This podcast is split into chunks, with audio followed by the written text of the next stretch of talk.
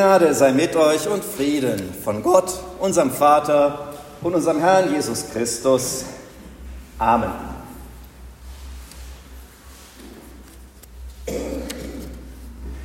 Liebe Gemeinde, Montagmorgen vor eigentlich ziemlich genau einer Woche hier bei uns auf unserem Hof.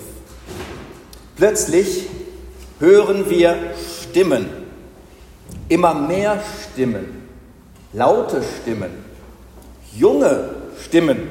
Das machte mich stutzig. Und ja, es wurde richtig laut. Und so sollte es auch die folgenden, sagen wir mal, mindestens 45 Minuten bleiben.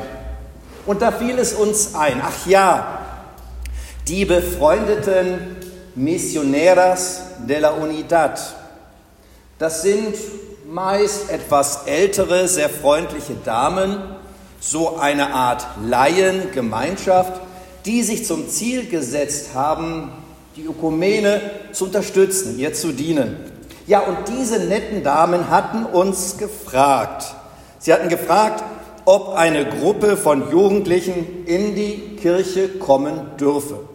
Nur, nur das. Und dagegen ist ja nichts einzuwenden. Also, sie waren nun da. Aber es sollte doch so ein wenig eine Begegnung der besonderen Art werden.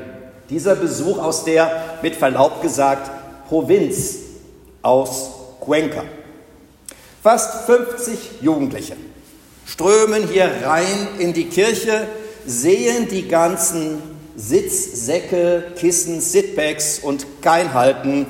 Sie legen sich hin, fläzen sich auf dem Boden und haben ihren Spaß. Ich glaube, so haben sie eine Kirche noch nie erlebt.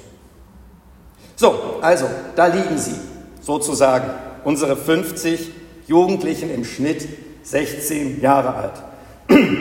Und dann kam eine Frage, jetzt nicht der Jugendlichen wohlgemerkt, sondern der Erwachsenen ob ich nicht mal eben schnell etwas Interessantes erzählen könne über diese Kirche, über die Reformation, über die evangelische Kirche überhaupt. Und ach ja, noch irgendwas Spannendes über den Geist der Ökumene könnte ich ja sicher auch noch erzählen. Hm, es war eine Herausforderung.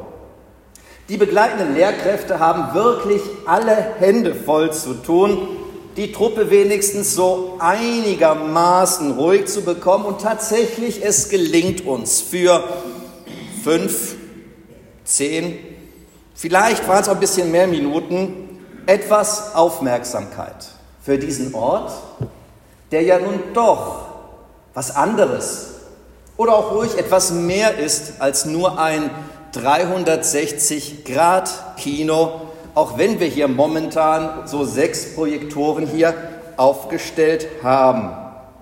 Also, ich erzähle ein bisschen über die Erziehungs Entstehungsgeschichte der Friedenskirche, verweise auf die verschiedenen Symbole und Figuren, die man hier finden kann, die etwas zu erzählen haben.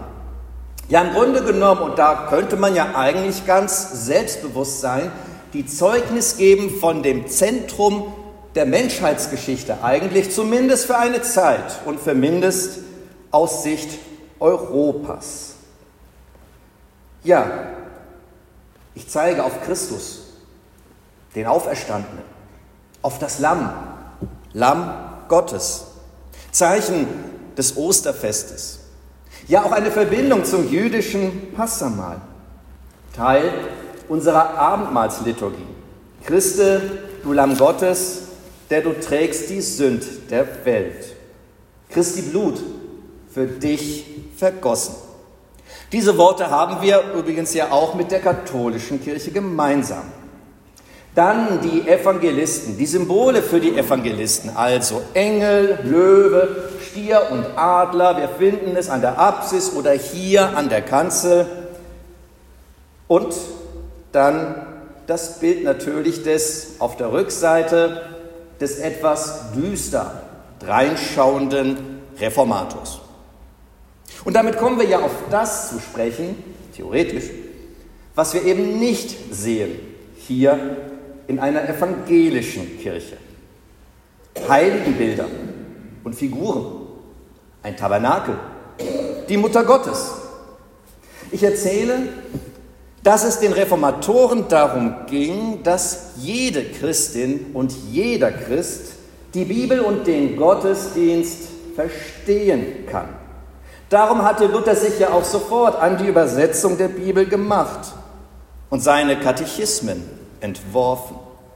Jungen wie Mädchen, arm und reich, alt und jung, alle, alle sollen sie in die Lage versetzt werden, ihre Begabungen zu entdecken, zu entwickeln, zu lernen, zu verstehen.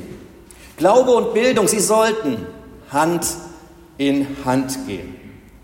Denn aus Luthers Sicht, aus Luthers Sicht war er ja frei geworden. Der Weg einmal zum eigenen Gewissen, ein Privatzugang, wo keine Instanz dazwischen funken darf, dann der Dienst am nächsten und schließlich der Weg zum befreienden Wort Gottes.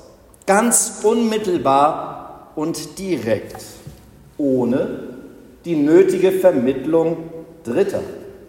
Selbst die Sakramente der Kirche, sie haben ja nur dienende, helfende Funktion.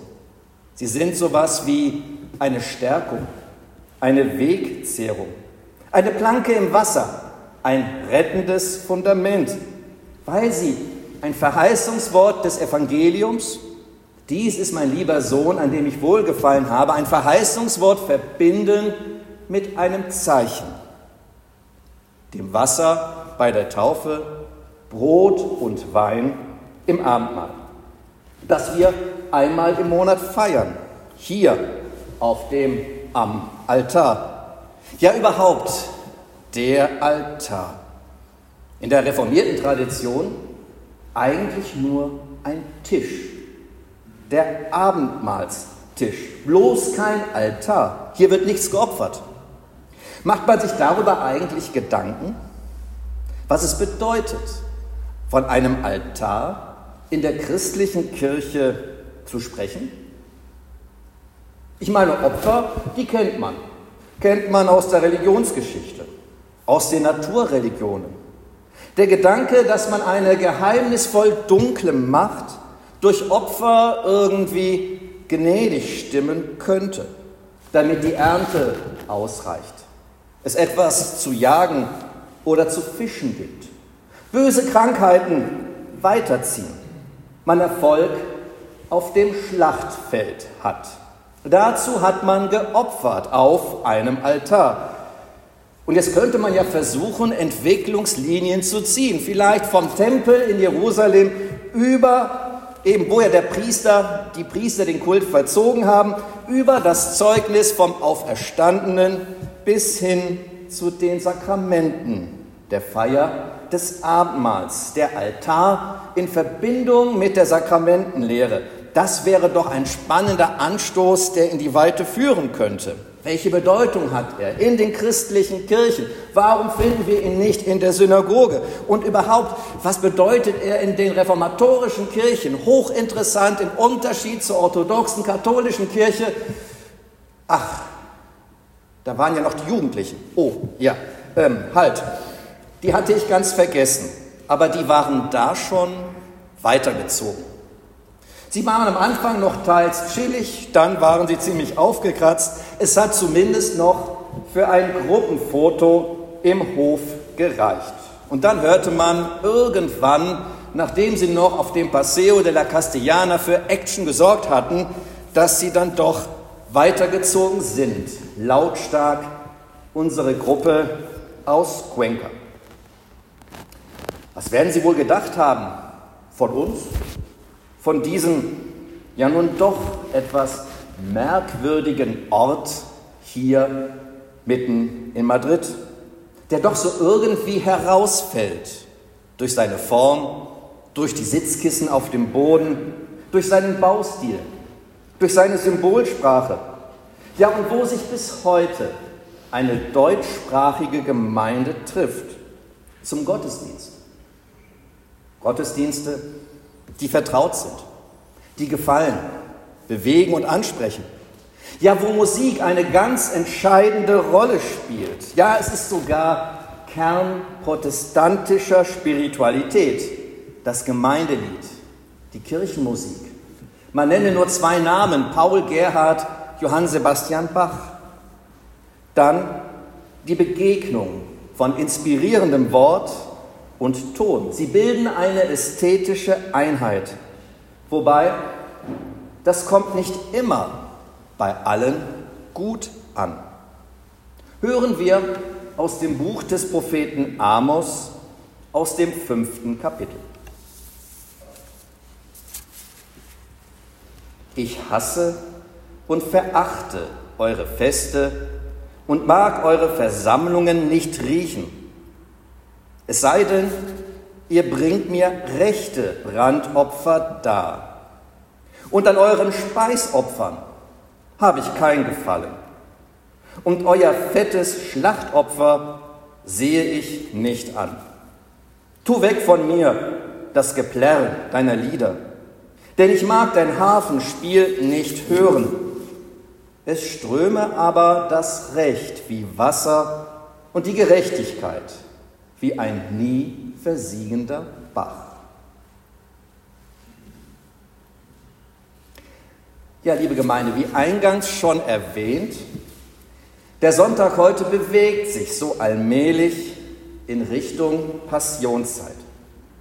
Jesus wird sich aufmachen in Richtung Jerusalem, dort, wo alles vollendet werden soll. Und der Pfad, auf dem wir ihm folgen, er soll kein ausgetretener Pfad sein. Also nicht nur eine vertraute und durchaus liebgewonnene Abfolge von Bräuchen, Feiertagen, Festen. Es soll doch mehr sein als bloße Routine. Das könnte schon mit der inneren Einstellung beginnen. Wie schauen wir auf diese kommenden, grob gesagt, sieben Wochen? Sind es auch für uns sieben Wochen ohne etwas, auf das wir bewusst verzichten wollen? Nehmen wir es auf uns, durch Verzicht so ein wenig unsere Komfortzone zu verlassen? Oder versuchen wir uns von belastenden Gewohnheiten und Verhaltensmustern etwas zu befreien? Ja, wie wäre es, wenn wir uns dem Geheimnis der Passionszeit, die zu tun hat mit wirklich großen Themen, die zu tun hat mit Themen wie menschlicher Schuld, der Begegnung von Gott und Mensch, aber auch mit der Trennung von Gottes Güte. Ebenso wie mit dem mitleidenden Christus und der Verheißung eines neuen Morgens, der Verheißung des Lichts am Ende des Tunnels, dem Fest des neuen Lebens. Wenn wir also, wenn wir uns diesen herausfordernden und existenziellen Themen, wenn wir uns dieser Zeit mit Offenheit, vielleicht sogar mit Neugier nähern. Amos, er sagt es sehr schroff. Gott mag keine Opfer und keine Getöne der Lieder, wenn sie nicht von ganzem Herzen kommen, wenn sie in geschlossenen Gesellschaften stattfinden, die den bedürftigen Bruder und auch die bedrängte Schwester außer Acht lassen. Der Weg zu Gott, er ist ein Weg Gottes zu uns. Und wer versucht, Gott zu dienen, der wird dabei eben immer wieder auf Menschen treffen, die uns begleiten, sich in den Weg stellen, uns herausfordern oder uns einfach nur brauchen, damit alles vollendet wird was über den Menschensohn geschrieben steht. Und dazu müsste es doch mehr geben als tradierte Worte und Lieder. Also warum nicht dieses Jahr eine neugierige Einstellung, die hoffnungsvoll auf das wartet, was in der Passionszeit und am Kreuz geschieht. Womöglich sogar so etwas wie eine wirkliche Gelassenheit, sich am Ende von Gott beschenken zu lassen. Die lohnt sich zu suchen. Für alle. auch für sogenannte Profis. Ein Gespräch zum Schluss zwischen zwei Kollegen, zwei Pfarrer. Der eine könnte der Vater des anderen sein. Sie verstehen sich gut, es macht Spaß, sich zuzuhören. Sie sind im Auto unterwegs von einer Gemeindeveranstaltung. Sie lachen, genießen die Aussicht, den Blick aufs Meer, das schöne Wetter, den unkomplizierten Austausch miteinander. Sie reden über Gemeindekuriositäten, eben Leben live aus dem Gemeindealltag. Es geht um Freizeit, Reisen, auch um Politik, Weltgeschehen, um Fußball, sogar fernöstliche Spiritualität. Irgendwie kommt alles zur Sprache.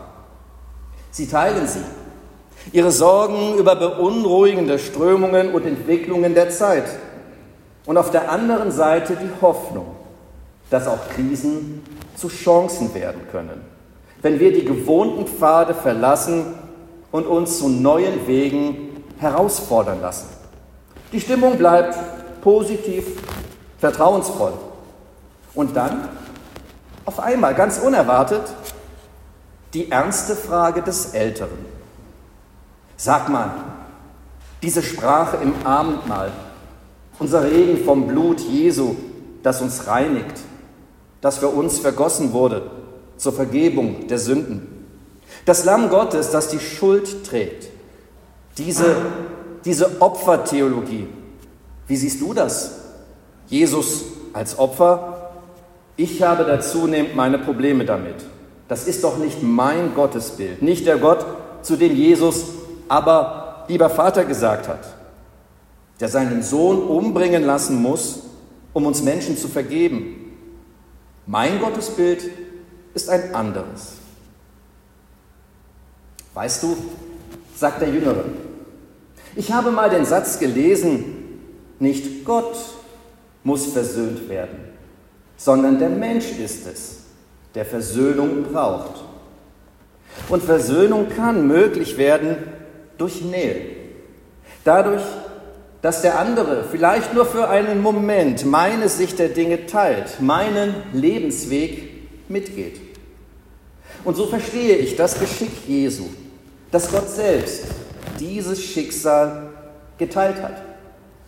Wenn man so will, hat Gott auf seine Allmacht verzichtet damit der Mensch seine Freiheit behält, aber eben auch, damit Gott unseren menschlichen Weg sogar durch Leid und Tod hindurch mitgehen kann. Wenn ich im Gottesdienst Abendmahl feiere, dann glaube ich, dass Gott dabei ist, uns nahe kommt. Als der Mensch Jesus, dem nichts fremd ist, was unser Leben ausmacht. Genauso wie der auferstandene Christus, der Sohn Gottes, der uns schon jetzt verspricht, dass Leid und Schuld einmal an ihre Grenze kommen und uns eben nicht mehr von Gottes Güte trennen können. Die Gemeinde, du und ich und die anderen Menschen auch, die allein sind, die Hilfe suchen, die es schwer haben, selbst die, die mir fremd bleiben. Gottes Nähe, ein gelungener Gottesdienst und menschliche Fairness, das gehört für mich alles irgendwie zusammen. Und der Friede Gottes, der höher ist als alle Vernunft, bewahre eure Herzen und Sinne in Christus Jesus. Amen.